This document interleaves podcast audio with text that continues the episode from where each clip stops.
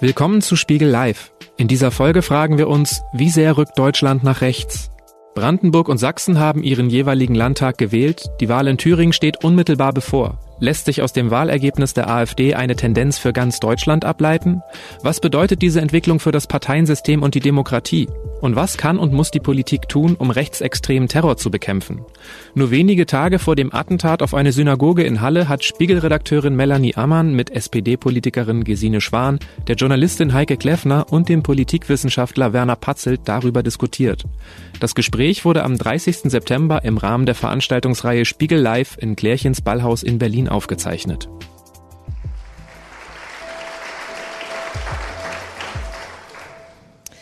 Fangen wir doch damit gleich mal an. Also die Landtagswahlen in Sachsen und Brandenburg waren ja nicht zuletzt wegen des sehr äh, hohen Wahlergebnisses für die AfD, ähm, denke ich, ein großer Aufreger für Leute sowohl in Westdeutschland als auch in Ostdeutschland. Ähm, ich würde am Anfang gerne mal ganz grundsätzlich fragen ähm, an Sie, Frau Schwan, wie sehen Sie das denn, diese Wahlergebnisse in Sachsen und Brandenburg? Ist das ein spezifisch ostdeutsches Wahlergebnis, was man sich so im Westen nicht vorstellen könnte mit so einer starken AfD und einer so schwachen SPD? Oder ist das vielleicht ein, wie soll man sagen, ein, ein Blick in die Zukunft und eine Perspektive, die sich auch für die westdeutschen Länder ergeben könnte? Also die Schwäche der SPD ist nicht spezifisch Osten, denn wir haben in Bayern ähnliche Ergebnisse und Baden-Württemberg sieht auch nicht toll aus. Auch einstellig also, schon? Das gibt's eben, das gibt's auch im Westen. Aber die Stärke der AfD ist wohl eher eine Sache von Ostdeutschland und natürlich liegt es nahe, sich dazu Gedanken zu machen, wobei die Ergebnisse noch mal ein bisschen verschieden waren in Sachsen und in Brandenburg und viele haben gesagt, dass die Brandenburger ja SPD sehr bescheiden geworden ist, dass sie sich über das, was dann passiert ist, auch noch gefreut hat, obwohl es natürlich ein großer Verlust ist. Aber es ist so im Leben, man muss immer von den jeweiligen Konditionen ausgehen und da war das natürlich schon ein unerwarteter ähm, doch Gewinn äh, äh des Ministerpräsidenten, dass er das da geschafft hat. Aber auch, und ich, ich habe den Eindruck, hier ist sogar eine Art Solidarität äh, wirklich gewesen zwischen auch SPD und CDU. Auch dass in Sachsen äh, die CDU es dann doch deutlich besser geschafft hat, als befürchtet worden war, ist, glaube ich, ähm, eine, eine wichtige Sache. Aber natürlich äh, kommt dann sofort die Frage, äh, wie hält man es mit der AfD? Wie kommt es, dass die AfD so stark ist? In Ostdeutschland gibt es natürlich viele Gründe. Ich will da, möchte gerne im Laufe des Abends darauf eingehen, aber ich würde erst mal gerne etwas sagen, weil ich dachte, das ist vielleicht auch ein möglicher Anschlusspunkt für Herrn Patzelt. Als ich in der Frankfurter Allgemeinen Sonntagszeitung äh, sah, dass dort festgestellt wurde, dass die rhetorische Anbiederung an die AfD und das Einlade äh, Verfahren oder die Strategie der Einladung an äh, Maßen und andere, um AfD-Leute zu gewinnen, genau ins Gegenteil, äh, also Ergebnis, das genau Gegenteil Ergebnis hatten und das umgekehrt, dass die Christdemokraten, die deutlich gekämpft hatten, bessere Ergebnisse hatten, hat das natürlich mein Herz gefreut. Was ich aber beachtlich fand, das möchte ich Ihnen sagen, Herr Patzelt, wir sind, glaube ich, nicht immer im selben politischen Boot, aber was ich beachtlich fand, war, dass Sie das unumwunden anerkannt haben, dass das eine falsche Strategie war, die Sie ja auch, zu der Sie ja auch geraten haben. Insofern sind Sie eben doch auch ein ganz guter Empiriker und sagen sich, also wenn es so deutlich äh, fast falsifiziert worden ist im Popperschen Sinne, was da als Strategie war, das äh, ist schon so. Und deswegen einmal Anerkennung, aber dann die Frage, ich verstehe nicht, wie man ernsthaft denken kann, dass die rhetorische Annäherung an diese AfD, dass die etwas geben kann. Die müssten doch alle bekloppt sein, diese AfD-Leute, wenn sie dann nicht erst recht AfD wählen, weil das ist doch das Ergebnis, was sie damit erzielen. Also diese psychologische Überlegung, die da bei Ihnen doch im Hintergrund gewesen sein muss, die habe ich nie verstanden. Also Stammleser von Herrn Patzels Blog, äh, wie ich es natürlich bin, ähm, wissen, dass Herr Patzel das, glaube ich, äh, sich etwas falsch zitiert fühlte von der FAS in dem Zusammenhang. Aber warum soll ich das sagen? Das können Sie ja auch sagen. Schauen Sie, rhetorische Anbiederung ist nie etwas Gutes. Und jeder, der eine Partei dazu riete, einer populistischen oder radikaleren oder gar extremistischen Partei sich rhetorisch anzubiedern. Er verdiente nicht das Lehrgeld, das er mal bezahlt hat, in gleich welcher Weise zurückzubekommen. Deswegen habe ich seit dem Aufkommen der AfD nie dazu geraten, sich dieser Partei anzubiedern. Wozu ich geraten habe, war immer zuzuhören, um ausfindig zu machen, warum so viele Leute, die früher nicht gewählt haben, die früher die CDU gewählt haben, die früher die SPD gewählt haben, die früher die Linke gewählt haben, warum so viele Leute von denen, am meisten Nichtwähler und ehemalige CDU-Wähler, im Laufe der letzten Jahre sich entschlossen haben, ihr Kreuz bei einer Partei zu machen, die nun wahrhaftig keine überzeugende Alternative für Deutschland anzubieten hat. Und der Leitgedanke, warum man genau hinsehen sollte, warum die diesen Staat tragenden Parteien so viele Stimmen an eine Protestpartei verloren haben, der Leitgedanke war immer der, dass man ausfindig macht, ob vielleicht die diesen Staat prägenden Parteien in den letzten Jahren Fehler gemacht haben. Und vorausgesetzt, sie hätten Fehler gemacht und die AfD hätte das nachgerade unverdiente Glück gehabt, diese Fehler aufzuspießen, dass man dann diese Fehler abstellte, um klarzumachen, Freunde, es gibt gar keinen Grund, die AfD zu wählen, denn wenn man soziale Gerechtigkeit will, kann man das Kreuz bei der SPD machen, wenn man eine gerechte, nachhaltige Ordnung will, kann man das Kreuz bei der Union machen. Das war immer der Leitgedanke, aber offenkundig haben es selbst einfache Leitgedanken nicht so furchtbar leicht verstanden zu werden. Ähm, bevor ich dazu äh, Frau Kleffner ins Spiel hole, möchte ich aber nochmal nachhaken. Ich fand was Sie in Ihrem Blog geschrieben haben, fand ich interessant, dass Sie gesagt haben, dass letztlich doch man rückblickend sagen muss, die Strategie, Maßen einzuladen, ist gescheitert. Vielleicht können Sie da nochmal das hier für uns wiederholen oder warum das so war aus Ihrer Sicht? Da kann ich gerne etwas dazu sagen. Die erste Bemerkung muss sein, dass die Rede von der Strategie einen Sachverhalt. Die ja diverse Landtagskandidaten hatten von der CDU. Dass die Rede von der Strategie den Sachverhalt ins Unverständliche aufplustert. Es gab keine Strategie.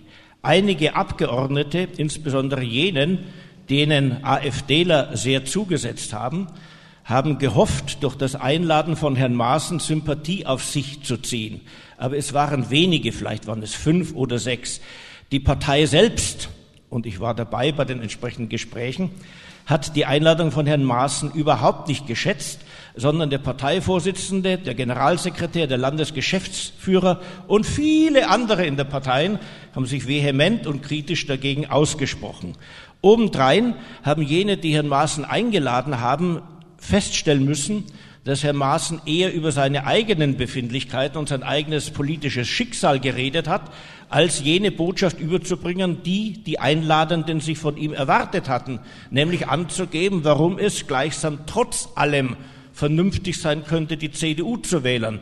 Es muss aber hinzugefügt werden, dass die in, das Forschungsinstitut INSA eine Umfrage gemacht hat im freilich nicht extrem großen Stichprobenumfang von n gleich 500 um herauszufinden, meistens haben wir bundesweite Umfragen von n gleich 1000, das waren n gleich 500 für den Freistaat Sachsen, wobei jeder Statistiker weiß, dass die Größe der Grundgesamtheit hinsichtlich des Irrtumsspielraums bei den Umfragedaten nicht so furchtbar viel Unterschied macht. Das nur zur Klarstellung, weil Sie so freundlich gelächelt haben, äh, hinzugefügt.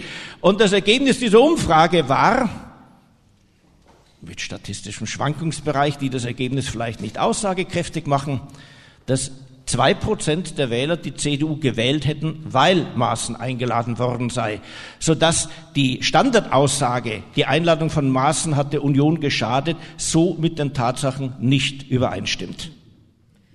Gut, diese Frage werden wir wahrscheinlich heute Abend nicht äh, erschöpfend klären können, aber Frau Kleffner, Sie zuckten gerade so ein bisschen, Sie haben anscheinend auch das Bedürfnis äh, zu kommentieren, wie die Rolle von äh, vielleicht sogar Herrn Patzelt äh, oder auch Herrn Maaßen äh, in diesem Wahlkampf äh, zu bewerten ist? Na, ich finde, wir müssen ja erstmal ein paar grundsätzliche Dinge nochmal besprechen, um dann äh, vielleicht auf zwei Fragen an Herrn Patze zu kommen. Zum einen, wenn wir uns die Wahlergebnisse anschauen, dann sehen wir ganz deutlich, dass die AfD ähm, trotzdem sie ihr bestes Wahlergebnis in Sachsen erzielt hat, in absoluten Zahlen verloren hat gegenüber ihrem Wahlergebnis bei der Bundestagswahl 2017 und zwar knapp 70.000 Stimmen das, in Sachsen alleine. Das heißt, ähm, man kann auch hoffen, man muss sehr hoffen, ähm, dass die AfD ihren Zenit auch in Sachsen überschritten hat. Zum anderen war ja Ihre Ausgangsfrage, ähm, ist der wählt der Osten rechter als äh, der Rest äh, der Bundesrepublik? Und wenn wir uns die letzte Sonntagsumfrage äh, anschauen, ja, also klassischerweise im Spiegel veröffentlicht, vom Spiegel auch ähm, gerade ähm, vor zwei Tagen, glaube ich, äh, veröffentlicht, dann sehen wir, dass die AfD bei 15 Prozent stagniert. Das wären knapp drei Prozent mehr als bei den letzten Bundestagswahlen. Insofern muss man deutlich feststellen, äh, dass das Problem rechtsextremer Wähler und Wählerinnen gerade im Osten verortet ist. Jetzt gibt's natürlich, und das wissen alle, die sich äh, mit den Studien ähm, von Decker Bräler, aber auch äh, mit den Studien aus den 80ern und 90ern Einstellungsstudien beschäftigt haben, gab es sowohl in äh, der alten Bundesrepublik ähm, schon einen Kern von offen rechtsextremen Wählerinnen und zwar immer knapp zwischen 12 und 15 Prozent. Aber die haben überwiegend bei den Bundestagswahlen immer noch entweder tatsächlich der SPD oder der Union die Lösung großer politischer Fragen zugetraut. Wenn ich mal ganz kurz unterbrechen darf, Sie sprachen jetzt von offen rechtsextremen mhm. Wählern. Vielleicht sollten wir die Terminologie noch mal ja. kurz äh, klarstellen, weil ich könnte mir vorstellen, dass da auch unterschiedliche Ideen hier auf dem äh, Podium bestehen, was man eigentlich unter rechtsextrem besteht und ob man die AfD als rechtsextrem einstufen soll. Äh, wenn ich mal raten darf, äh, ich würde mal vermuten, dass mhm. Sie die AfD jedenfalls im Osten, aber vielleicht sogar bundesweit für rechtsextrem halten. Ich halte die AfD für eine rechtsextreme Partei und ähm, daraus schließen sich eigentlich auch die Fragen an Herrn Patzelt an. Ganz kurz, äh, äh, Blitzumfrage, Frau Schwan, ist für Sie die AfD auch eine rechtsextreme ja, Partei? Ja, habe ich immer so gefunden. Ähm, ich glaube nicht, dass es sich um äh, verirrte Konservative handelt. Äh, und es war von Anfang an so, auch schon als es die alte Lucke-AfD war. Den Schub haben sie nicht bekommen von irgendwelchen Wirtschaftstheorien. Den Schub haben sie bekommen von scharf nationalistischen, chauvinistischen und auch fremdenfeindlichen Ressentiments. Und diese Zahl, äh, wer immer sich mit der politischen Kulturforschung nach 45 befasst hat, äh, umfasst immer das Potenzial, das relativ feste Potenzial von Antisemitismus, das wir immer hatten. Das beunruhigt mich auch nicht, nur die Anbiederung beunruhigt mich. Mhm. Herr Patzelt, ich vermute, das sehen Sie ein bisschen anders. Ach, schauen Sie, ob die AfD eine rechtsextremistische Partei ist, hängt davon ab, wie man den Begriff Rechtsextremismus verwendet. Ich habe es mir angewöhnt, den Begriff so zu verwenden, wie ihn die deutschen Staatssicherheitsbehörden verwenden und wie ihn das Bundesverfassungsgericht in seinem Verbotsurteil zur neonazistischen oder Nazi-Nachfolgepartei mit dem Namen SRP anfangs der 50er Jahre festgelegt hat. Extremismus ist das Ausgehen auf die Beseitigung der freiheitlich-demokratischen Grundordnung, die man mit acht Prinzipien zwischen der Achtung der Würde des Menschen und dem Achtung des Rechtes auf Opposition verorten kann. Das ist ein sehr präziser Begriff und den pflege ich zu verwenden. Denn ansonsten sind alle, die unvernünftig sind, die radikal sind, gleich Extremisten. Und wie unterscheiden wir dann einfache politische Dummheit, blinde politische Empörungswut, die wir Radikalismus nennen, wie unterscheiden wir das vom aktiven Kampf gegen die freiheitlich-demokratische Grundordnung? Ich weiß schon, dass man es anders hält. Ich habe auch überhaupt nichts dagegen. Es möge bloß halt ein jeder auch dazu sagen, wie er den Begriff verwendet. Wenn ein Extremist jeder ist, der mit einem bestimmten Empörungsniveau und demagogischem Geschick Dinge sagt, die man selber als Person der politischen Mitte für unvernünftig hält, dann möge man das so tun. Da werde ich mit den beiden Damen nicht im Mindesten rechten. Ich werde nur darauf verweisen, dass es schon auch hilfreich wäre, einen präzisen Begriff für ausgepichte Feinde unserer freiheitlich-demokratischen Grundordnung zu haben. Das knapp formuliert haben, auf Aufforderung, sonst hätte ich keine Mini-Vorlesung gehalten, äh, das knapp formuliert haben, würde ich meinen, in der AfD finden wir bei Mitgliedern wie bei Wählern wohl so an die 20 bis 25 Prozent Extremisten im von mir beschriebenen scharfen Sinn. Und dann finden wir ungefähr ein Drittel empörte CDU-Anhänger. Und der Rest besteht aus Leuten, die Wut auf unsere politische Klasse, auf unser politisches System haben und die natürlich nicht links eingestellt sind, auch nicht mittig eingestellt sind, sondern irgendetwas sind zwischen Rechtspopulist und Rechtsradikalen. So wäre meine Beschreibung dieses gärigen Haufens, um den AfD-Vorsitzenden zu zitieren. Ich habe aber nichts dagegen, wenn andere das begrifflich anders vermessen. Ich mache bloß auf die Folgekosten aufmerksam. Es wäre auch noch schöner, wenn Sie was dagegen hätten. Wir müssen ja hier auch ein bisschen streiten wenigstens. Aber Frau Schwan wollte direkt widersprechen. Äh, ja, ich war, also, aber ich glaube, ähm, meine Nachbarin zu Rechten hatte gerade was. Aber ich will eins sagen, es ist meines Erachtens eine Scheinpräzision, wenn Sie die Grundlage des Bundesverfassungsgerichts für den Verbot, wie das Verbot von Parteien nehmen. Äh, das ist eine Opportunitätsangelegenheit bei uns im Grundgesetz. Sie müssen nicht alle rechtsextremen Parteien verbieten. Aber Sie können sie. Aber schön wäre es schon. Nein, Und ich würde dazu da, ermuntern, wenn die AfD eine anderer Partei Meinung ist, als Sie. hat man die Verpflichtung, zumindest ein Verfahren vor dem Bundesverfassungsgericht anzustrengen. Denn es kann nicht sein, dass jene Parteien, die für diesen freiheitlichen Staat stehen, sehenden Auges eine extremistische Partei agieren lassen. Wer die AfD für extremistisch hält, ja. muss den Weg zum Bundesverfassungsgericht gehen. Herr Patzelt, ich bin doch noch ein bisschen älter als Sie und habe diese Frage als Studentin schon vor Ihnen diskutiert und bei Kurt Sondheimer dazu eine Arbeit geschrieben, eine Seminararbeit. Und die Frage, ob man Rechtsextreme also die durchaus Gegner der Verfassung sind, aber nicht überführt werden können, aber selbst die, ob man sie juristisch oder politisch bekämpft, ist eine offene Frage und da bin ich nicht Ihrer Meinung. Aber jetzt gebe ich erstmal das Wort solche, weiter. Solche Danke. Nonchalance bei Feinden der freiheitlichen Ordnung ist nicht akzeptabel. Mit Extremisten ja. darf man nicht nonchalant das Wort gebe immer noch ich. umgehen. Ich liebe das Wort es, gebe immer noch ich, aber ich gebe es jetzt Frau Kleffner. Danke. Ähm, Herr Patzelt, Jetzt ist es ja so, dass das äh, Verwaltungsgericht Meiningen gerade dankenswerterweise festgestellt hat, dass man Björn Höcke, den Thüringer AfD-Vorsitzenden, als Faschisten bezeichnen kann. Und zwar aufgrund unstrittiger Tatsachen. Björn Höcke spricht vom drohenden Volkstod. Björn Höcke wünscht auch äh, Bevölkerungsteile quasi äh, auszuradieren oder in irgendeiner Weise wegzuschaffen. Ähm, Björn Höcke strebt ganz offensichtlich die Überwindung der freiheitlich-demokratischen Grundordnung und auch ein Ende einer gesellschaftlichen Vielfalt an. Und da sagt das äh, Verwaltungsgericht ganz offensiv, ganz klar, Björn Höcke kann und darf als Faschist bezeichnet werden. Und das Landgericht Dresden sagt im Übrigen auch, äh, dass der Landesvorsitzende der AfD in Sachsen als Neonazi bezeichnet werden kann und ähm, sein Pressesprecher als lupenreiner Vertreter der NS-Rassenlehre. Und meine Frage an Sie wäre eigentlich, halten Sie Björn Höcke auch für einen Faschisten?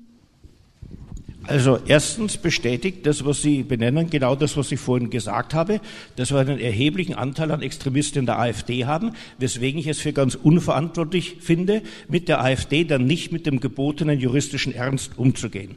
Zweitens habe ich längst in einem Gutachten Herrn Höcke Rassismus nachgewiesen. Rassismus geht mit Faschismus einher. Infolgedessen habe ich dem Gerichtsurteil nichts hinzuzufügen. Und es wäre an der Zeit, dass jene, welche die AfD nicht als eine rechtsextremistische Partei haben wollen, sich von solchen Parteimitgliedern trennen oder sie müssen sich zurechnen lassen, was Gerichte über, über Neonazismus und über Faschismus von führenden AfD-Mitgliedern befinden.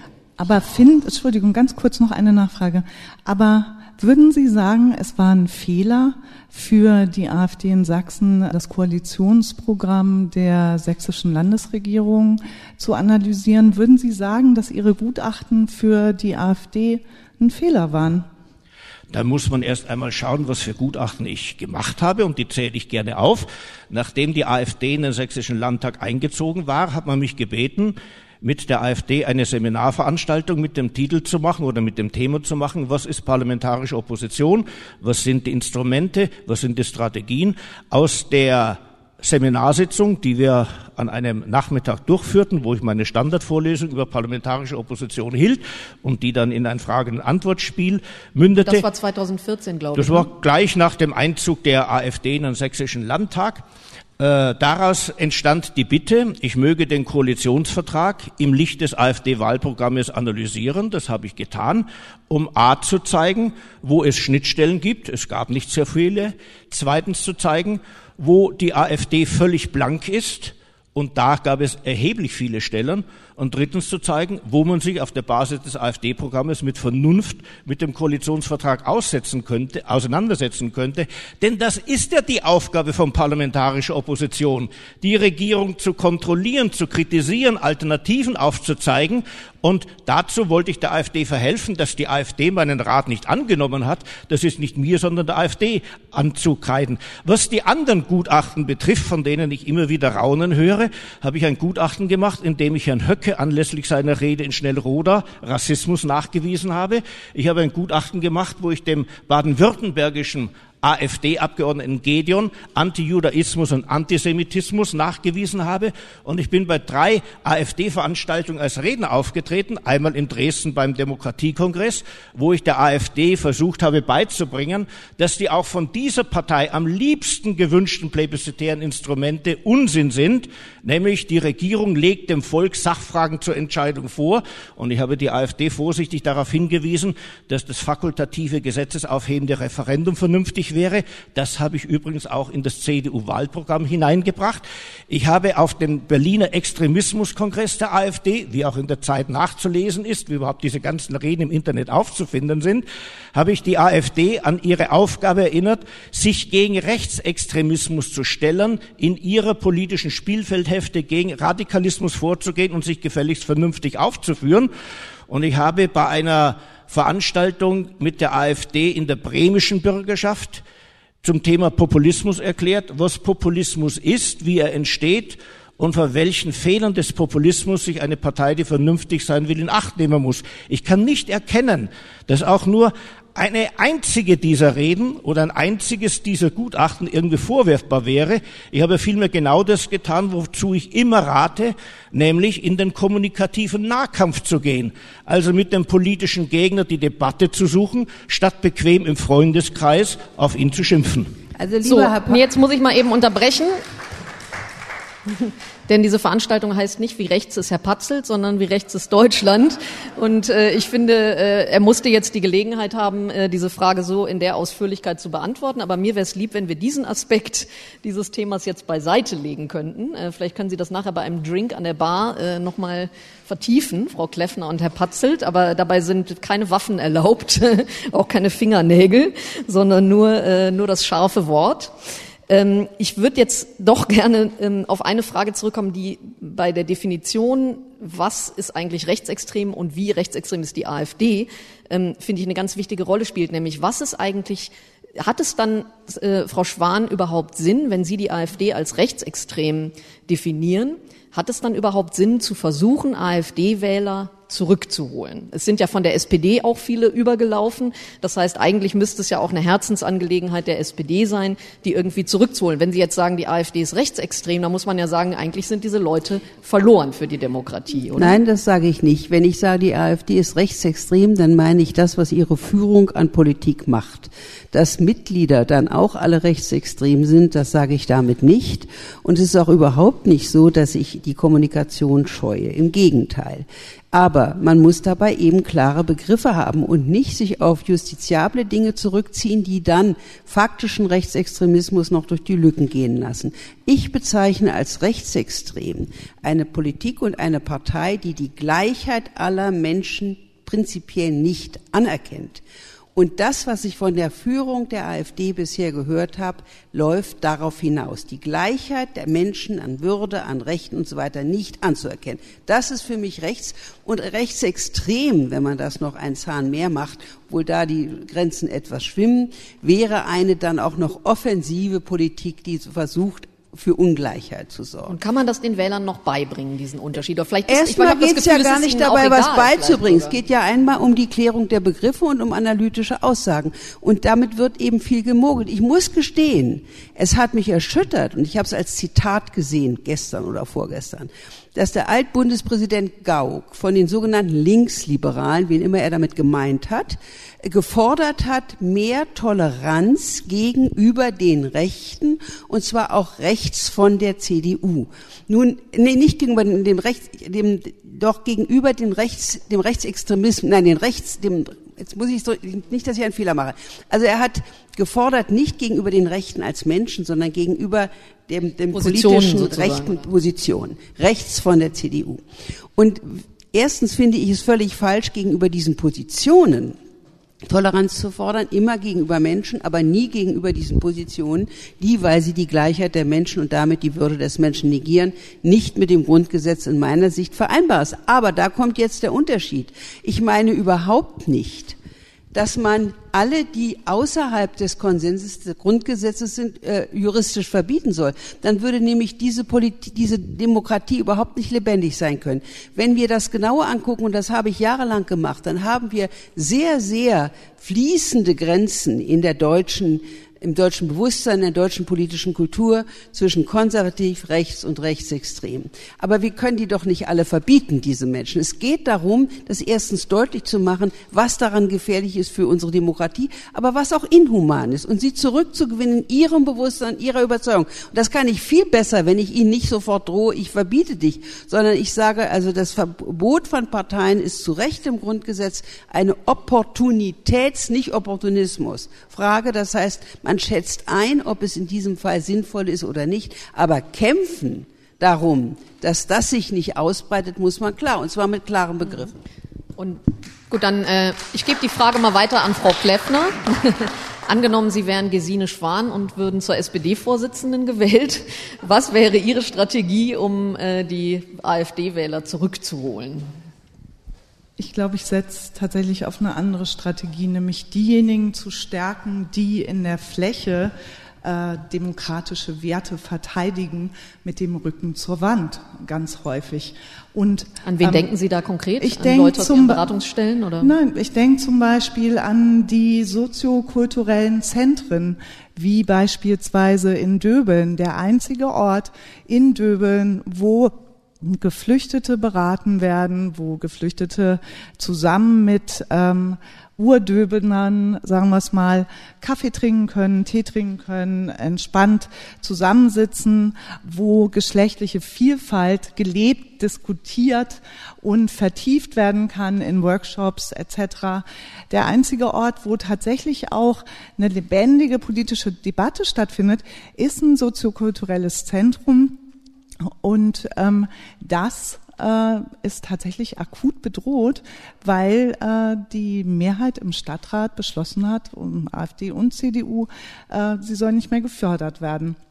Jetzt kann man eine sächsische Kommune nach der anderen nehmen, um festzustellen, dass es tatsächlich diese oftmals sehr kleinen, selbstverwalteten Orte sind, die akut gefährdet sind, die aber unglaublich wichtig sind dafür, dass vor Ort Menschen sich entscheiden können, vor allen Dingen junge Menschen, ob sie einfach äh, nicht rechts bleiben wollen oder überhaupt sehen, dass es eine Alternative zu einer ähm, massiv von rechts äh, oder Neonazis dominierten Jugendkultur gibt.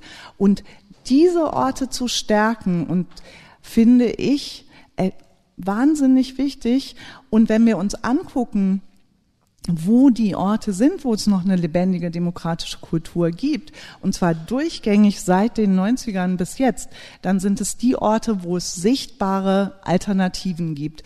Und dorthin zu gehen, und tatsächlich ist das was, was ich auch bei Lesungen in kleinen Orten erlebe, dass die Leute sich wünschen, dass äh, Parteivertreterinnen, sei es SPD, Union, Grüne, Linke vor Ort kommen und nicht nur im Wahlkampf. Das macht ja zum Beispiel auch den Erfolg der Grünen in äh, Brandenburg und auch Sachsen aus, dass sie tatsächlich in die Fläche gegangen sind und die Leute zum ersten Mal, selbst wenn sie jetzt nicht äh, mit deren Parteiprogramm übereinstimmen, äh, die Gelegenheit hatten, wirklich sich über die Sachen auszutauschen, die ihnen wichtig sind, ja. Und angefangen von äh, dem Gefühl, abgehängt zu sein, über, über. Und tatsächlich das andere, was ich nicht nur der SPD, sondern auch der Union dringend raten würde, ist aufzuhören, die soziale Frage zu ethnisieren. Das ist keine Frage, die mit Herkunft äh, verknüpft werden kann. Und wir wissen doch alle, dass äh, Krankenpflegerinnen, Altenpflegerinnen und Altenpfleger schon bevor ähm, es wieder eine sichtbarere Zuwanderung gab und bevor Geflüchtete ab 2015 hier mehr äh, Asyl nachgefragt haben, schon da konnten Menschen nicht vom Mindestlohn leben. Diese Fragen miteinander zu verknüpfen, die soziale Frage und die Frage nach Asyl für Menschen, die auf der Flucht sind, das verbietet sich. Und das sollte meiner Ansicht nach nicht nur die SPD nicht tun, sondern auch alle anderen Parteien nicht. Ja, ich erinnere mich in dem Zusammenhang, ich glaube, dass oft auch die Leute, die, sagen wir mal, mit Mindestlohn sich durchschlagen müssen, das selber auch spüren, dass sie gerade, dass die, äh, die Flüchtlinge nicht immer zum Sündenbock äh, gemacht werden können für ihre Situation. Ich erinnere mich an so eine legendäre Sendung äh, vor der Bundestagswahl, wo Alice Weidel irgendwie auftrat und konfrontiert wurde mit einem Paketboten, der Angst hatte vor Altersarmut und irgendwie so im Mindestlohnbereich herumkrebste und Moderator Klaus Strunz äh, fragte diesen Paketboten, äh, äh, ja, ließ den da seine Geschichte erzählen und sagte dann, Frau Weidel, hat, haben die Probleme dieses Mannes auch mit den Flüchtlingen zu tun? Und äh, Frau Weidel dann, ja, leider ja, weil die Flüchtlinge und so weiter. Und dann stürzte sie sich da in ihren üblichen Monolog. Und das Interessante war, dass dann nachher der Paketbote sagen sollte, wer ihn am meisten überzeugt hat, Frau Weidel oder Frau Göring-Eckardt oder Herr Lindner oder ich weiß nicht, hatten sie irgendwie aus jeder Partei jemanden da. Und dann hat er gesagt, wer mich am wenigsten überzeugt hat, ist Frau Weidel weil ich hatte schon, bevor die Flüchtlinge da waren, zu wenig Geld und hatte auch schon, bevor die da waren, irgendwie äh, Angst vor Altersarmut. Und ähm, deswegen denke ich oft, ich finde, da haben Sie einen wichtigen Punkt, dass man den Leuten da mehr zutrauen soll, auch dass die äh, schon auch von sich aus erkennen können, wenn ihnen da von der AfD, ja, wenn sie da irgendwie vor den Karren gespannt werden sollen. Und ich finde, es gibt noch einen Punkt, der, ähm, und da würde ich äh, Ihnen tatsächlich auch widersprechen, Frau Schwan. Äh, die Umfragen sagen sehr klar, dass äh, zwischen 60 und 70 Prozent der AfD-Wähler und Wählerinnen zumindest im Osten inzwischen Überzeugungswähler sind. Ja, das heißt, es sind nicht Menschen, die aus Protest in welcher Form auch immer die AfD wählen, sondern die teilen deren offen rassistisches, äh, nationalistisches und antisemitisches Programm. Und, und das ähm, würden Sie auch bundesweit sagen, nicht nur im Osten, oder ist das ein speziell ostdeutsches Phänomen? Naja, wenn wir uns äh, die Aussagen des AfD-Führungspersonals, sei es jetzt in Schleswig-Holstein oder in Baden-Württemberg anschauen, dann ähm, unterscheiden die sich ja auch nicht. Ähm, hm. Und insofern äh, ist es tatsächlich meiner Ansicht nach viel wichtiger, diejenigen zu stärken, die äh, für die Demokratie einstehen wollen und die sich nicht genügend gewürdigt, geschützt und beachtet fühlen.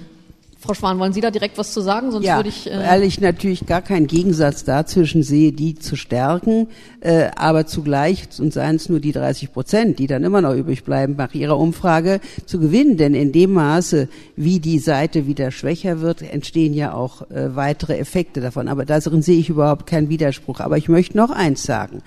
Ähm, wenn man sich mit traditionellen Mentalitätsbeständen, politisch-kulturellen Mentalitätsbeständen in Deutschland über die Zeitreihe hinweg befasst hat, dann, und das habe ich getan, dann kommt man zu dem Ergebnis, und ich bin dazu längst vor der AfD gekommen, dass wir nicht einfach eine Art politisches Bewusstsein in Deutschland haben, sondern dass das ein Potenzial ist, in dem ein erhebliches Sediment von 10 bis 19 Prozent insofern, ich sage es nochmal, rechtsextrem sind, als sie positiv anspringen auf antisemitische Sachen.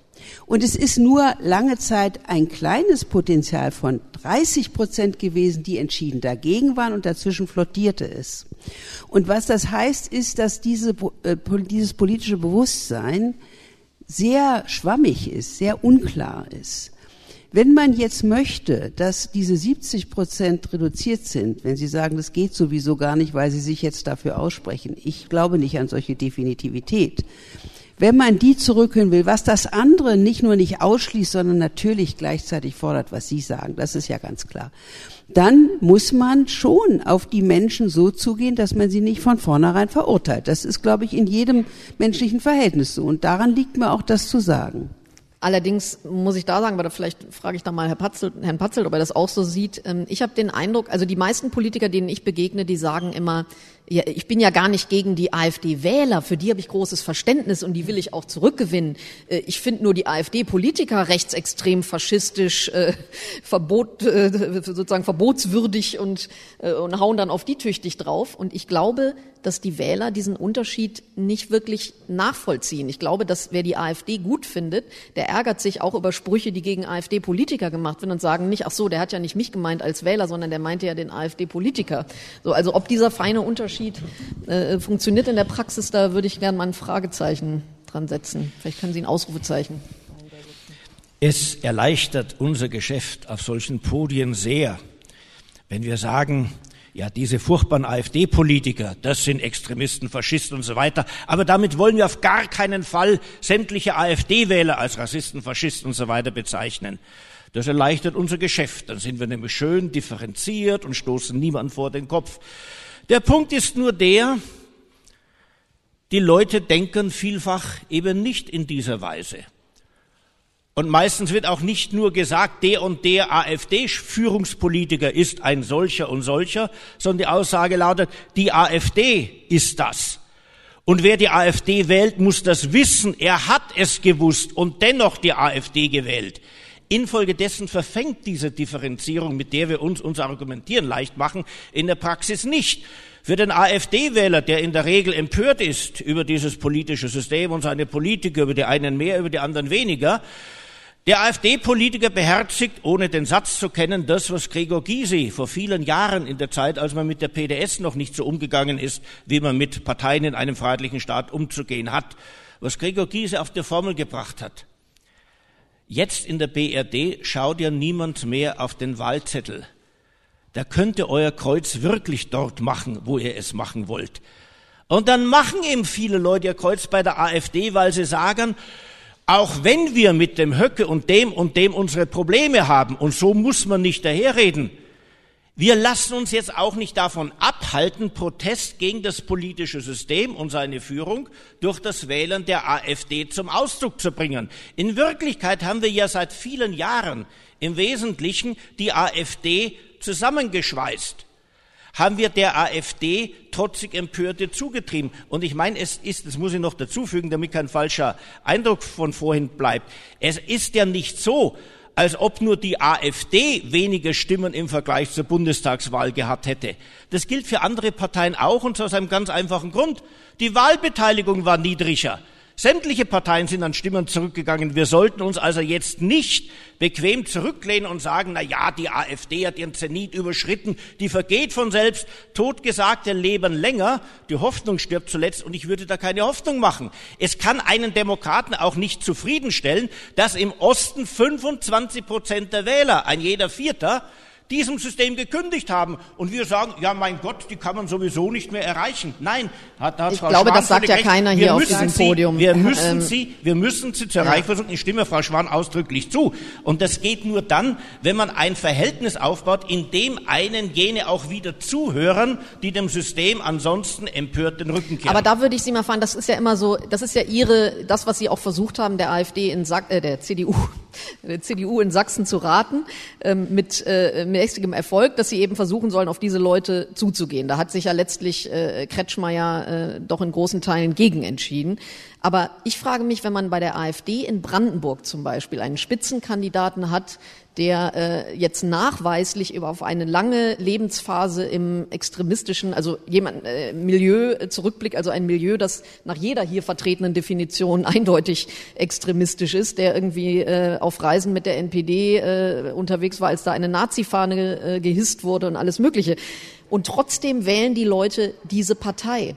Weil das kriegt ja auch jemand mit, der jetzt, sagen wir mal, RTL News nur guckt oder keine Ahnung, äh, ähm, auf dem, beim Bahnhof irgendwie so eine T-Online-Überschrift sieht oder so. Und, sie, und trotzdem entscheiden sich diese Leute dafür, ich wähle diese Partei dennoch.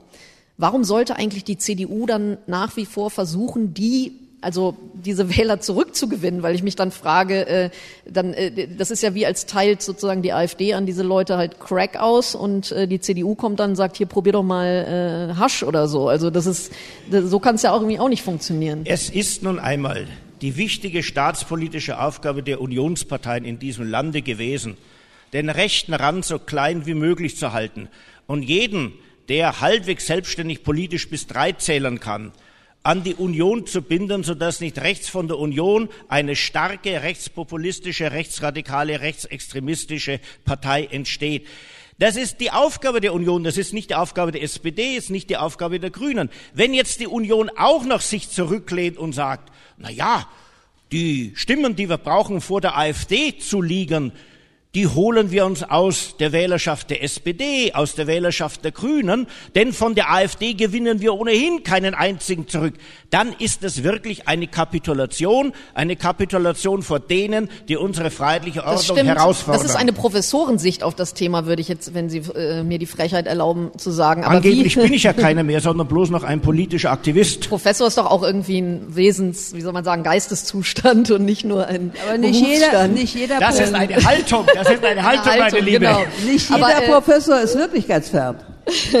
also jedenfalls äh, die Frage, die ich eigentlich, äh, die ich da stellen wollte, war, ähm, mir fehlt die konkret die Fantasie dafür, was man diesen Leuten jetzt als Union anbieten soll. Also was, wie sollen, sollen die jetzt, ich meine, die CDU unter Angela Merkel hat ja zuletzt schon und jetzt unter Annegret Kramp-Karrenbauer die härtesten Asylverschärfungen durchgesetzt, die man sich vorstellen kann. Also und es wurde 700.000 Mal gesagt, 2015 darf sich nie wieder wiederholen und ähm, großes äh, programmatisches Umsteuern und so. Also und trotzdem reicht es ja offensichtlich nicht. Ja, genau. Sorry, also äh, dann gut. Ich frage ich jetzt trotzdem Herrn Patzelt noch und dann dürfen Sie. In Landtagswahlkämpfen ist zwar Bundespolitik so eine Hintergrundfolie und die Empörung über die Bundespolitik der CDU prägt natürlich auch das traurige Schicksal der ostdeutschen CDU-Landesverbände. Aber in erster Linie geht es bei der politischen Auseinandersetzung bei Landtagswahlen um Landespolitik.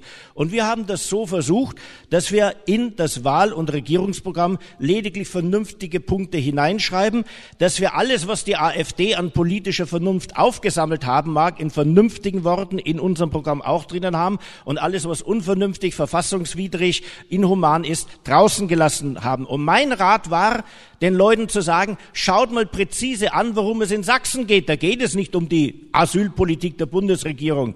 Da geht es um Schule, da geht es um innere Sicherheit, da geht es um ländlichen Raum. Schaut mal, wer die besseren Angebote hat. Und schaut insbesondere auf das Personal. Hat die AfD überhaupt unter ihren Kandidaten das Personal, das für eine gute Politik für Sachsen sorgen kann? So kann man argumentieren. Es hat sich aber, ich muss es leider zugeben, die Führung der sächsischen CDU entschieden, in der Schlussphase des Wahlkampfes sich zu sagen, von der AfD holen wir ohnehin keinen zurück. Wir können keinen halten, der die AfD wählen will. Unsere einzige Chance, die Mehrheit zu gewinnen, besteht darin, von SPD und Grünen Wählern Stimmen auf uns zu ziehen. Genau das ist aufgegangen. Genau das zeigen die Wählerwanderungsanalysen. Und genau das hält jetzt die SPD und die Grüne Partei bei den Koalitionsverhandlungen der CDU unter die Nase. Ohne uns wäre der überhaupt nicht stärkste Partei geworden. Gebt also nach. Sehen Sie das auch so, Frau Schwarz? Waren? Ist das, hat die da CDU ein bisschen Stimmenklau bei Ihnen betrieben? Naja, also ich finde diese Dimension zu seicht, muss ich wirklich sagen. Das ist nicht, das ist nicht Jetzt mein Punkt. ich möchte, werden. ich möchte auf das zurückkommen, äh, äh was Frau Leppner gesagt hat. Und was ich immer äh, richtig gefunden habe. Äh, die Gründe, die äh, Menschen dazu bringen, die AfD zu wählen, sind sehr wohl soziokultureller Art, äh, sozioökonomischer Art. Sie sind aber eben dann zugleich damit verbunden, auch psychologischer Art. Denn es ist eben zugleich mit der materiellen Entwertung eine psychische Entwertung oder eine menschliche Entwertung einhergegangen. Und die halte ich für fast noch giftiger und schlimmer als die andere, aber die ist auch schlimm. Und deswegen äh, finde ich es grundsätzlich nicht sinnvoll zu sagen, wir holen jetzt von denen und von denen und von denen was zurück. Das ist nicht meine grundsätzliche Einstellung. Man hat als politische Partei etwas anzubieten, was man nach seinen Werten sicher hält. Und da ist das, was materiell und von den Löhnen und so weiter vielen in Ostdeutschland geboten worden ist, nicht genügend gewesen, und zwar über lange Zeit. Übrigens auch in Westdeutschland zum Teil, aber eben auch in Ostdeutschland. Und so zu tun, als würde das andere plötzlich vom Himmel fallen, ist falsch. Es hat aber gleichzeitig in dem ziemlich asymmetrischen Einigungsprozess in Deutschland viele Demütigungserfahrungen und Entwertungserfahrungen gegeben. Das kumuliert. Und natürlich kann ich nicht von heute auf morgen diejenigen, die bei denen sich das 20 Jahre angesammelt hat, irgendwie zurückgewinnen. Aber ich habe Sie auch nicht so verstanden, dass Sie also eine ganze Menschengruppe von vornherein aufgeben. Das würde mir widersprechen und meiner Grundeinstellung widersprechen. Aber dass Sie erstmal gucken, was ist jetzt praktisch effektiver und wichtiger und, und auch menschlich notwendig, nämlich die Stärkung derer, die da widerstehen und die das durchhalten und das ist ganz wichtig. Aber natürlich muss dann zugleich das andere geschehen. Und ich bin sehr sicher, dass selbst wenn Sie jetzt sagen, 70 Prozent bejahen inzwischen diesen Kram, da gibt es natürlich Anpassungsprozesse. In Deutschland haben die ja auch Mitläufer das dann bejaht, wenn man Umfragen gemacht hätte. Dann äh, ist es für mich noch kein Grund, nicht diese andere Strategie zu versuchen und sie trotzdem dann auch aufklärerisch und mit den Argumenten mit der Analyse äh, dahin äh, zu bringen, dass sie aufhören, diese inhumanen und antidemokratischen Positionen zu vertreten. Ne, ich würde es einfach mal konkretisieren. Wir wissen, dass, und ich weiß es aus eigener Erfahrung, weil ich äh, auch mit äh, Neonazi-Aussteigern zu tun habe aus äh, dem, der harten Neonazi-Szene der 1990er Jahre, die sind ausgestiegen ähm, an dem Punkt oder bei denjenigen Menschen, ähm, die in der Zeit, wo äh, diese Neonazis noch in der Neonazi-Szene waren, ihnen am massivsten, heftigsten widersprochen haben. Sei es in der Schule, wo sie regelmäßig Auseinandersetzungen hatten, sei es in der Bundeswehr, als die Bundeswehr tatsächlich noch eine wehrpflichtigen äh, Armee war, die haben sich an diejenigen gewandt, die klare demokratische antifaschistische Positionen hatten, erkennbar. Und das heißt, ist doch ganz klar. Also die brauchten Vorbilder letztlich oder Anlaufstellen Nein, also brauchten oder Menschen, die für sie deutlich erkennbar eine Gegenposition bezogen haben. Und das ist meiner Ansicht nach auch die notwendige Strategie. Nicht der extremen Rechten nach dem Mund reden und nicht auf jedes Thema aufspringen, das sie vermeintlich vorgeben und was doch nur wieder rassistisch aufgeladen ist, sondern eigene Themen stark zu machen, eigene Themen zu setzen und zu gucken, dass man aufhört mit einer Normalisierung von Rassismus, von Abwertung, von Antisemitismus. Und wir können doch sehen, wohin diese Normalisierung in den letzten fünf Jahren geführt hat, ja. Jeden Tag ereignet sich in Sachsen ein rassistischer, rechter, antisemitischer Angriff, eine Gewalttat. Jeden Tag werden Menschen zusammengeschlagen, bedroht, in ihren Wohnungen überfallen, fliegen Brandsätze in Wohnhäuser, in Cafés, in Restaurants und ähm, tatsächlich, und das ähm, ist ja nun mal die ähm, CDU-Bundesvorsitzende gewesen, die den Zusammenhang auch sehr klar benannt hat. Der Mord an Walter Lübcke, dem Regierungspräsidenten in Kassel, ähm, Annegret Kramp-Karrenbauer hat ganz deutlich gesagt, es ist das Klima des Hasses und der Menschenverachtung, die das von der AfD geschürt wurde, das mitverantwortlich ist für diesen Mord. Und wenn wir wollen, dass das aufhört, wenn wir wollen, dass die Legitimation für neonazistische Gewalttäter, für Rechtsterroristen tatsächlich, dass die denen entzogen wird, dann müssen wir mit einer Normalisierung von rassistischen und extrem rechten Diskursen aufhören.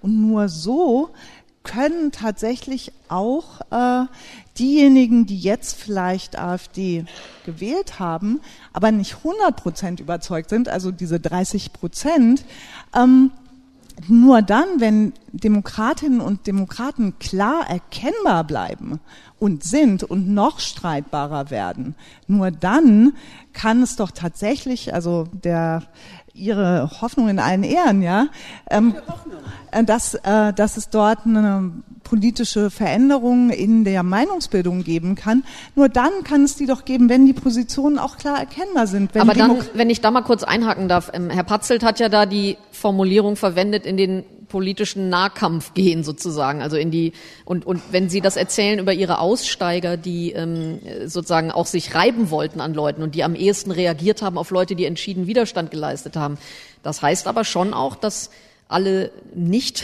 AfD-Leute oder nicht dem engeren rechten Milieu zugehörigen mit Rechten reden müssen, oder? Weil eigentlich müsste man ja äh, sozusagen, äh, man kann ja die Positionen, die gegensätzlichen Positionen von, sagen wir mal, jemandem von der SPD und jemandem von der AfD, man, um die zu identifizieren, muss ja so eine Diskussion stattfinden. Und wenn die Diskussion verweigert wird, dann findet das nicht statt. Ähm, die Stärke der extremen Rechten äh, beruht ja nicht darin, dass sie so brillante politische Konzepte hätten oder gar brillante politische Strategien, sondern es ist eine Schwäche der Demokratinnen und der Demokraten. Und das, was fehlt, ist tatsächlich ein realer Verständigungsprozess darüber, diese Schwäche auch in der Verteidigung und auch in der Fläche zu diskutieren und zu beenden.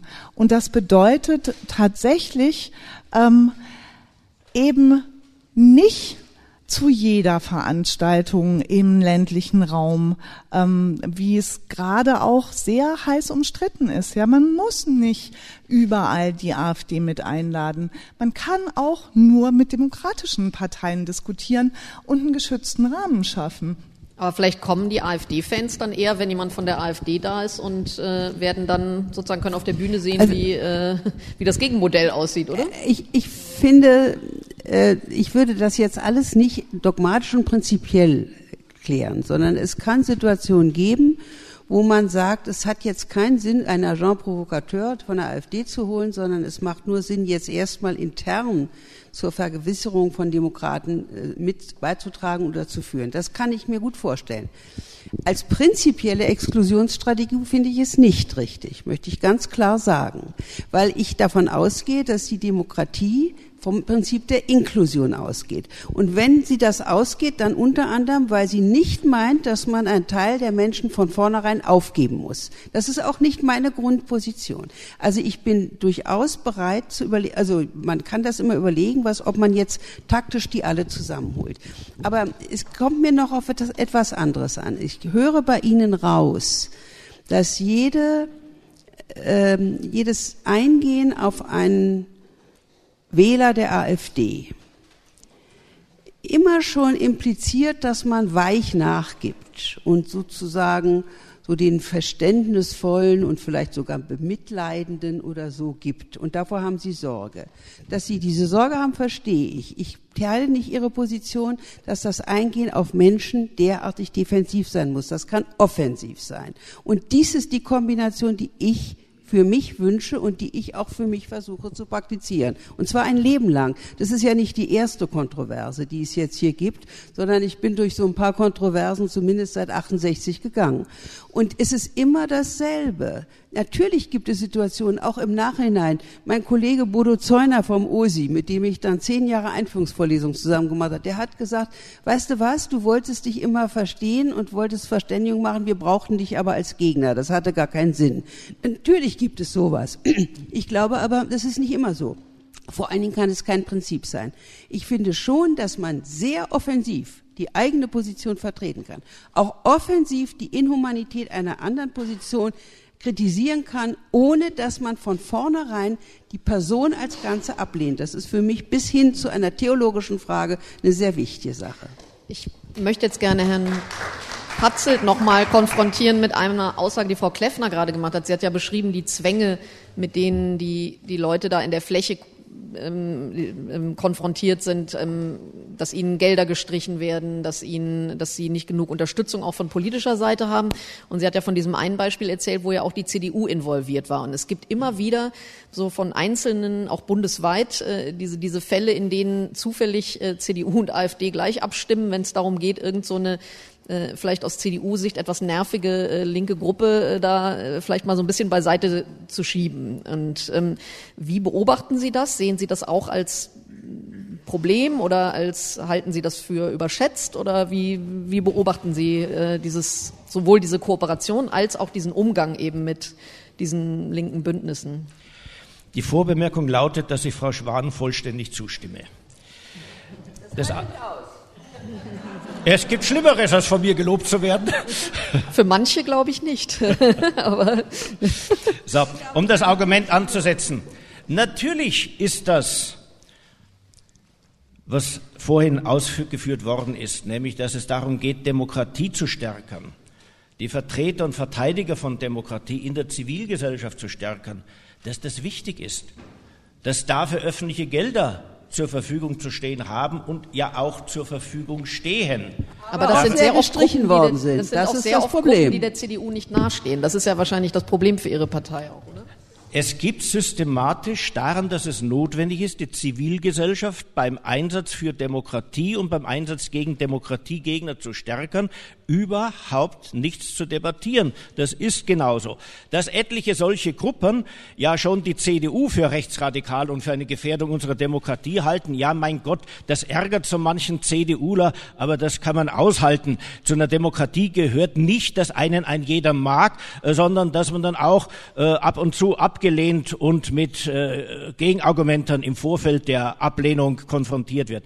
Das, was vielen in der CDU missfällt, ist, Ihr Eindruck, ob der berechtigt ist oder nicht, muss ich jetzt hier Kann nicht Frau Kleffner entscheiden. Vielleicht sagen? Kann Frau Kleffner ganz gewiss sagen, ist der Eindruck, dass manche von diesen Gruppen nicht nur die Demokratie stärken, sondern das auch noch zum Kampf gegen die CDU benutzen, die ihrerseits angeblich der AfD Vorschub liefere und deswegen mit der AfD gleich gemeinsam bekämpft werden müsse. Das stinkt naturgemäß vielen und dass dann ab und zu die notwendige argumentative Sorgfalt und das notwendige Beachten der Fakten zu kurz kommt, das liegt auch auf der Hand. Und letztens die CDU, es geht um das gemeinsame Abstimmen von CDU und AfD. Die CDU tut gut daran, und das predige ich dieser Partei auch seit langem, sie tut gut daran, sich nicht von der AfD her zu definieren, sondern von ihren eigenen Grundsätzen her. Und zu den Grundsätzen gehören nicht, die Grund, nicht nur die Grundsätze der freiheitlich-demokratischen Grundordnung, sondern auch die Verpflichtung, die Wahrheit zunächst einmal in den Tatsachen zu suchen. Und wenn AfDler zum gleichen Ergebnis kommen sollten wie die CDU, nämlich dass die Erde rund sei und keine Scheibe, ja mein Gott, dann wird man als CDUler doch auch die These vertreten könnten, können, die Erde sei eine Kugel. So leicht ist es vielleicht nicht immer in der Praxis, aber Frau Kleffner, was, äh, was sagen Sie dazu? Äh, zwei Sachen. Das, was äh, wir hier heute Abend noch gar nicht diskutiert haben, ist die Perspektive derer, die tatsächlich äh, an Haut und Haaren erfahren, was es bedeutet, äh, dass AfD und Pegida ein Klima des Hasses im Osten äh, entfacht haben. Ja, also ich äh, können wir denn den Aspekt jetzt erst nochmal zurückstellen, weil die Frage war ja eigentlich nach äh Kommt ich gleich. wollte Ihnen ja helfen, dass Sie jetzt sagen können. Nein, ich will jetzt ganz kurz noch äh, den Satz zu Ende führen. Äh, das heißt, ähm, auch äh, die Perspektive von Menschen, die von Rassismus betroffen sind, von Menschen, die als Geflüchtete gelesen werden oder als Migrantinnen und das vielleicht auch gar nicht sind, mehr in den Fokus zu rücken, auch in äh, den Fokus der Aufmerksamkeit äh, der großen Volksparteien, könnte helfen, wenn man sich anschaut, wie sich äh, Bevölkerung auch verändert hat.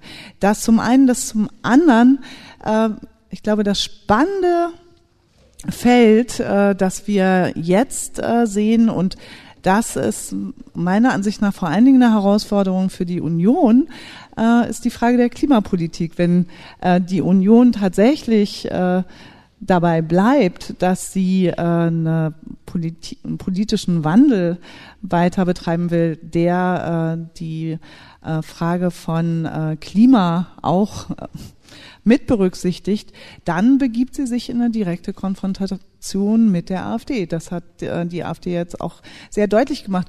Und das äh, schärft hoffentlich auch das Profil der Union. Frau Schwan, also, Sie wollten auch noch. Was. Ja, ich möchte daran anknüpfen. Es hat neulich noch mal einen Bericht in der FAZ gegeben, der sagt, verschiedene Untersuchungen zeigen, dass es sehr fließende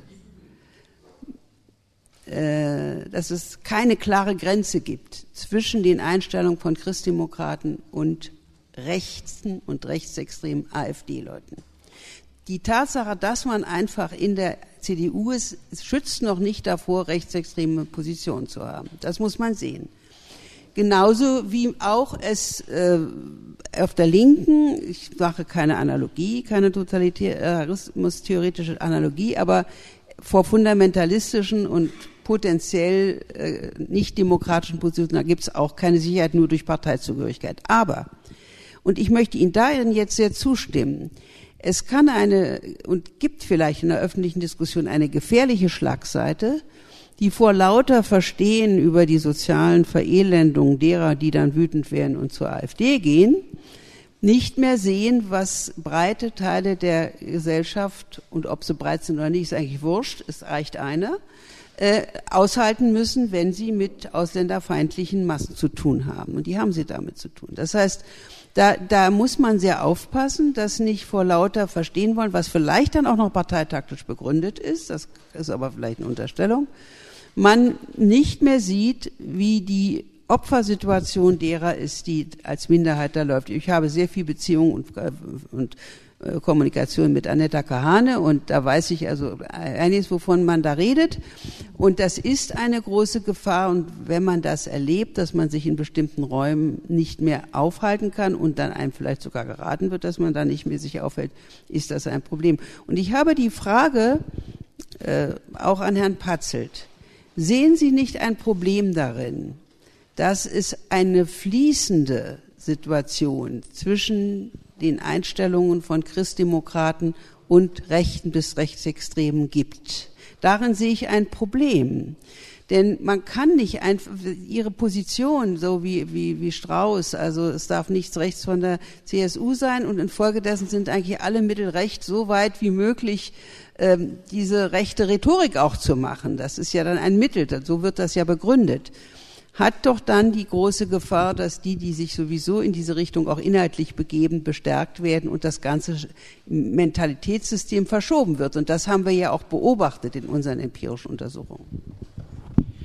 Eben weil es diese Übergänge gibt, lege ich ja so viel Wert darauf, die Begriffe, mit denen bestimmte Bereiche des politischen Spektrums bezeichnet werden, möglichst präzise zu fassen denn wenn alles, was rechts der Mitte ist, im Grunde schon rechtsradikal und rechtsextremistisch ist, dann kann es gar nicht anders sein, als dass in einer Partei, die nun einmal von der Mitte bis in den rechten Rand hineingeht, wie das die CDU ist, dass dort die Einstellungen ununterscheidbar ineinander übergehen. Mein Verlangen nach Begriffsklarheit hat ja eben genau damit zu tun, keine nahtlosen Übergänge zu akzeptieren.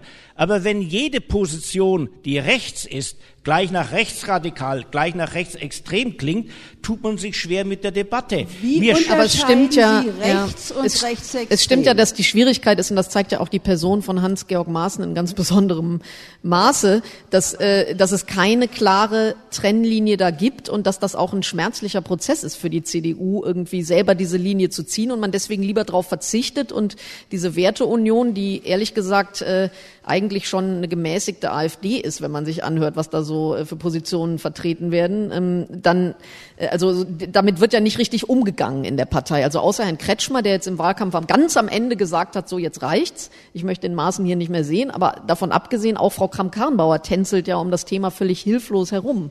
Aber bevor wir nochmal, nur nochmal ganz deutlich, und Frau Schwan hat es ja schon gesagt, rechtsextrem bedeutet eine Ideologie der Ungleichwertigkeit anzuhängen und äh, die Shoah entweder zu leugnen oder zu verherrlichen. Das ist relativ klar.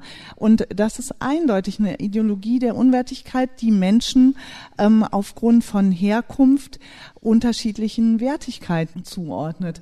Und aber den Teil mit dem die Shoah leugnen, das kann man, glaube ich, Hans-Georg Maaßen wirklich beim besten Willen nicht vorhalten. Und das ist eben der und deswegen genau, denke ich mal, würde er Patzelt und da gebe ich ihm in der Hinsicht schon auch recht, diesen Teil der CDU, schon gar nicht der CDU, aber auch nicht der äh, der gemäßigteren AfD, kann man in der Hinsicht, glaube ich, wirklich auch nicht als rechtsextrem bezeichnen, nee, also weil man CDU, das da genau, diese Position einfach nicht vorfindet.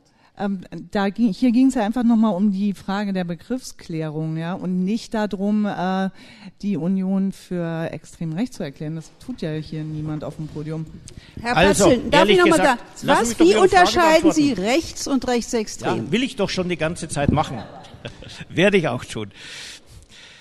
Schauen Sie, in der Union werden Sie sich schwer tun, jemanden zu finden, der den Holocaust leugnet oder der die These vertritt, dass die Menschen unterschiedlich gleich viel wert sind. Wenn das aber so ist und das Ihre Definition von Rechtsextremismus ist, hat das ganze Argument keinen Sitz im Leben, dass es in der Union einen nahtlosen Übergang zum Rechtsextremismus gäbe.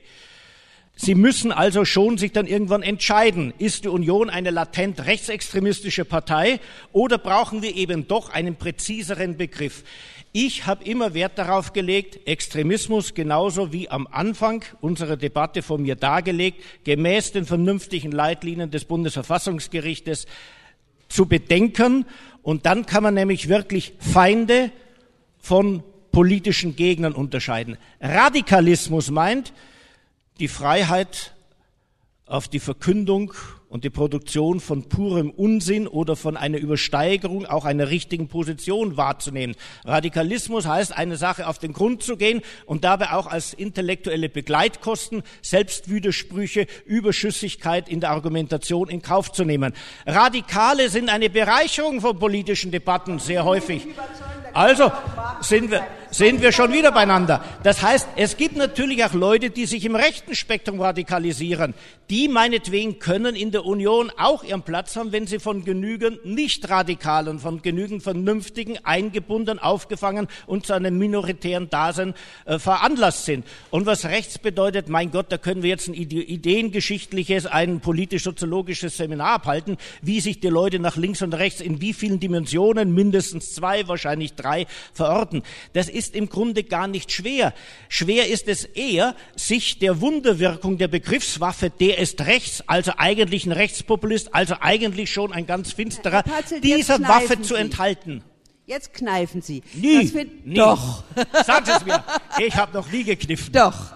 Ich habe das Gefühl, wir sind jetzt an einem Punkt, wo wir uns ein bisschen im Kreis drehen, weil ich nicht glaube, dass Herr Patzelt eine Definition vorlegen wird, mit der Sie äh, zufrieden sein werden und weil wir wieder, habe ich ein bisschen das Gefühl, an den Anfang unserer Debatte zurückrutschen. Ja. Ich würde gerne noch einen anderen Aspekt aufbringen. Ich würde gerne nochmal auf ein, das Spezialgebiet von Frau Kleffner äh, zurückgreifen, denn Sie haben ja gerade ein Buch rausgebracht, ich sage es gerne nochmal, das äh, sehr lesenswert ist und ich jedem ans Herz lege, äh, sich zu besorgen. Extreme Sicherheit heißt es und es geht um die Frage, wie sehr sind unsere Sicherheitsbehörden sozusagen von rechtem Gedankengut äh, bedroht, unterwandert. Ähm, was kann man tun, um den nicht so gesinnten Polizisten und äh, Sicherheitsbeamten irgendwie den Rücken zu stärken? Heute war ja der erste Prozesstag gegen diese ähm, mutmaßliche rechte Terrorgruppe äh, Revolution Chemnitz. Ähm, Geben Sie uns doch mal eine Einschätzung. Ist das jetzt, ich finde das schon verstörend, dass da diese Gruppe von neun Leuten, ähm, wenn man sieht, was die da gepostet haben und was die, was die so vorhatten. Andererseits denke ich auch gut, das sind halt neun Hansel irgendwie aus Sachsen. Also äh, sind das einfach nur Maulhelden oder äh, ist das wirklich eine Gefahr für uns? Können Sie uns das mal einordnen, wie groß die Gefahr von wirklich rechtsextremem Terror äh, in Deutschland ist?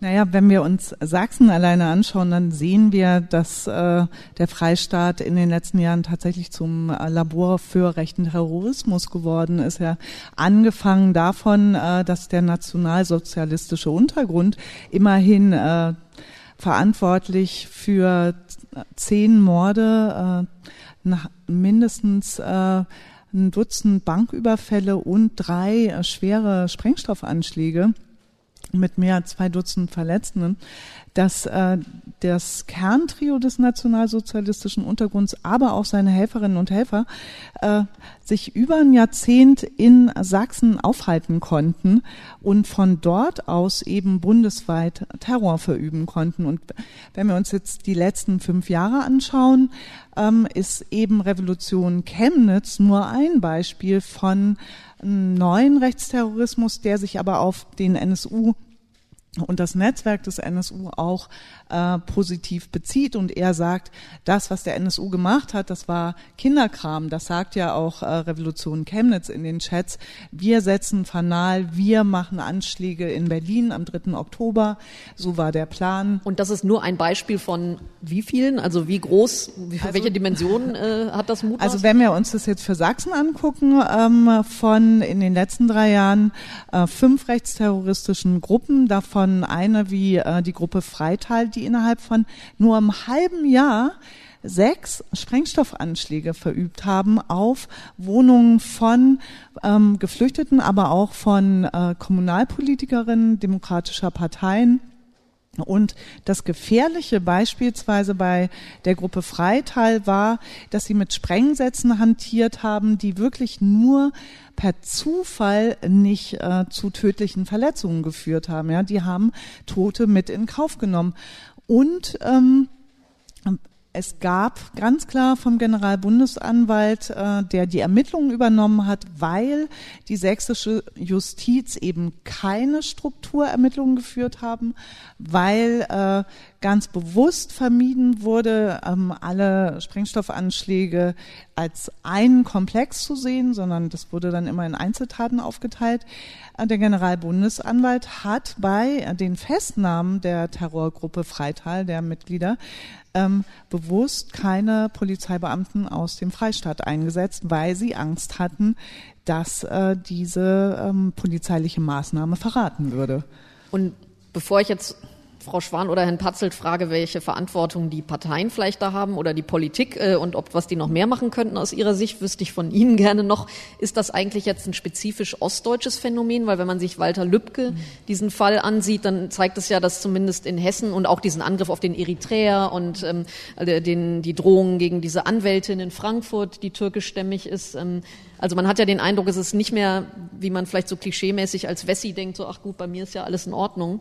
Äh, das scheint ja nicht mehr so zu sein. Die Gefahr des Rechtsterrorismus ist äh, tatsächlich eine bundesweite Gefahr und ähm, da sind sich äh, von Zivilgesellschaft bis hin zu BKA und Europol tatsächlich alle einig. Äh, das Besondere an äh, den rechtsterroristischen Gruppen äh, und äh, Sachsen ist da wirklich ein Beispiel dafür, ist eben die Schnittmenge zwischen denen, die nachts losgehen und eben Brandsätze und Sprengsätze werfen und denen, die tagsüber äh, die Kundgebungen gegen äh, Flüchtlingsunterkünfte organisieren, die ist eben sehr hoch.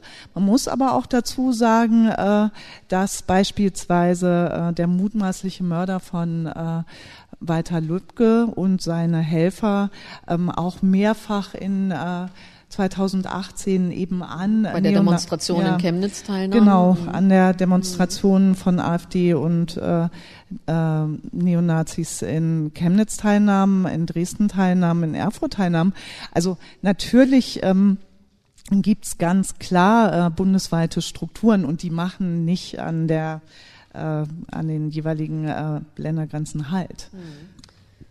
Und ja, weiß nicht, wer zuerst dazu etwas sagen möchte. Sie sind beide in Parteien, die in allen Bundesländern entweder an Regierungen beteiligt sind oder auch Innenministerstellen. Haben ja. Sie das Gefühl, dass, also, da, dass die Politik da was machen kann, mehr machen müsste? Und wenn ja, ja was? Also ich glaube, erstens muss es allen Parteien, auch meiner Partei, bewusst sein. Zweitens haben da die Innenminister eine ganz besondere Verantwortung. Nun sind in der Regel Innenminister nicht diejenigen, die gerne für kulturelle Luftigkeit sind, ne? sondern die haben schon auch einen inneren Sinn für Ordnung und finden Ordnung, dagegen habe ich auch nichts.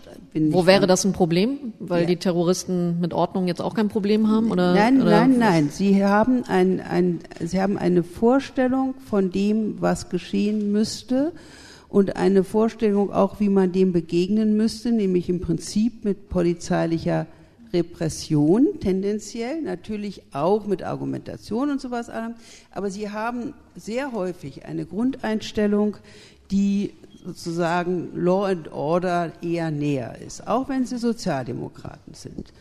Und dann äh, ist es, ich erkläre das so, weil es auch andere gibt. Mein gegenwärtiger äh, Kandidatenpartner Stegner so. war auch Innenminister in Schleswig-Holstein. Ich dachte, Sie meinten Herrn Pistorius. War das anders. Ja, aber so. Und da haben die Innenminister die ganz große Aufgabe, genau zu schauen, weil auch da weiß man mentalitätsmäßig, wer sich zur Polizei meldet und so weiter, ohne dass ich denunzieren will, genau hinzuschauen, was gibt es dort für Grundeinstellungen. Und das ist nicht von heute auf morgen, sondern das entsteht langsam und das verstärkt sich, genauso wie in der Bundeswehr. Und da, finde ich, ist eine ganz wichtige Aufgabe, dass man natürlich durchaus eine positive Einstellung zu polizeilicher Sicherheit hat. Ich glaube, ohne das geht es nicht. Aber dass man einen Sinn dafür entwickelt, wie Neigung zum Autoritarismus und die Dinge klein zu kriegen und auch eventuell nicht mit Diskussionen zu enden und keine Konfliktprävention zu machen, wie das eventuell um sich greift und dann natürlich auch dieses tradierte Gedankengut. Das ist eine Aufgabe, die ständig erfüllt werden muss. Herr Patzel, wie beobachten Sie das jetzt vielleicht auch speziell in Sachsen? Ich bin ja im Zweifel, ob ich eine sarkastische Vorbemerkung machen soll, aber vielleicht spare ich sie mir, sondern komme auf den Kern zu sprechen. Erstens, in Sachsen gibt es ein Problem mit Rechtsradikalismus und Rechtsextremismus und es begann spätestens mit der Aussage des ehemaligen Ministerpräsidenten Biedenkopf, seine Sachsen, man merke, seine Sachsen seien gegen Rechtsextremismus voll und ganz immun. Das war weder so, noch ist das so. Hier gibt es rechtsradikale Kreise, die gehen bis in DDR-Zeiten zurück. Sie blieben lange Zeit unbehelligt, sie wurden verkleinert. Und obwohl wir seit den Skinheads Sächsische Schweiz bis hin zur gegenwärtigen rechtsradikalen äh, Gewaltvereinigung, von denen vorhin ja völlig zu Recht berichtet worden ist, immer wieder Beispiele sehen, ist es lange Zeit so gewesen, dass diese Gefahr des Rechtsextremismus in Sachsen unterschätzt worden ist. Was die Politik zu tun hat, ist Folgendes. Erstens bei der Rekrutierung von Mitgliedern von Sicherheitsbehörden muss man darauf achten, muss man darauf achten, dass man möglichst keine solchen Leute einstellt, die mit der freiheitlichen, demokratischen, pluralistischen Grundordnung Probleme haben und die mit staatlicher Uniform und Waffen ausgestattet autoritäre Verhaltensmuster ausleben. Darauf ist bei der Rekrutierung zu achten, bei der Ausbildung, insbesondere auch bei der politischen Bildung des Sicherheitspersonals, ist darauf hinzuwirken, dass tatsächlich Identifikation mit dem freiheitlichen, pluralistischen, nicht rassistischen, humanitären Gemeinwesen entsteht. Es ist zweitens darauf hinzuwirken, dass die Sicherheitsbehörden nicht blind sind im Vergleich oder beim Blick auf Gewalttätigkeit, insbesondere auch beim Blick auf rechte Gewalttätigkeit, dass hier nichts vertuscht wird, sondern dass Täter umsichtig und zielstrebig ausfindig gemacht und vor Gericht gebracht werden. Der Justiz ist zu raten, an dieser Stelle Generalprävention zu machen. Es muss klar sein, dass Gewalttätigkeit kein Kavaliersdelikt ist, dass sie durch nichts entschuldbar ist und auch durch rassistische Argumentationsmuster, in gleich welchen Gewalt, Gewand nicht entschuldbar ist. Es müssen tatsächlich empfindliche Strafen verhängt werden. Das klingt und jetzt so, als stellen Sie einen Forderungskatalog auf nach Dingen, die Sie im Moment nicht als gegeben sehen. Oder haben Sie den Eindruck, dass das ein, wirklich etwas ist, was man jetzt in die Richtung noch mehr ändern müsste? Oder hier ist vieles im Argen gewesen in der Vergangenheit, sonst hätten wir ja die Probleme nicht, die wir offenkundig haben. Und auch beim Ausschöpfen des gesetzlichen Strafrahmens äh, ist das allgemeine Verlangen nach Permissivität und Weg des geringsten Widerstandes lange Zeit scheint mir zu stark ausgeprägt gewesen. Und um die Maßnahmen abzuschließen, es muss die Politik durch politische Bildung in der Zivilgesellschaft, durch entsprechende Zentren, die sich dessen annehmen, aber auch durch die schulische politische Bildung darauf hinwirken, dass eben auch die Bürgerschaft begreift, dass Gewalttätigkeit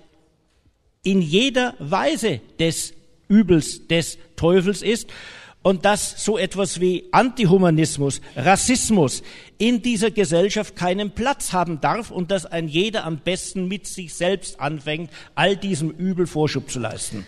Frau Kleffner, wenn ich auf AfD-Veranstaltungen gegangen bin, dann wurde immer so demonstrativ den Polizisten und den Sicherheitskräften gedankt, die uns hier beschützen heute Abend. Und also gerade so Leute wie Höcke äh, haben da immer so die Umarmung versucht. Und ähm, Herr Patzels Parteifreund Friedrich Merz äh, hat ja vor einiger Zeit auch gesagt, irgendwie uns laufen die Sicherheitsleute weg, alle zur AfD über. Sehen Sie da eine Gefahr oder sehen Sie eine, auch eine überdurchschnittliche Affinität äh, dieser Berufsgruppen zu, zu dieser Partei und ist das ein Problem?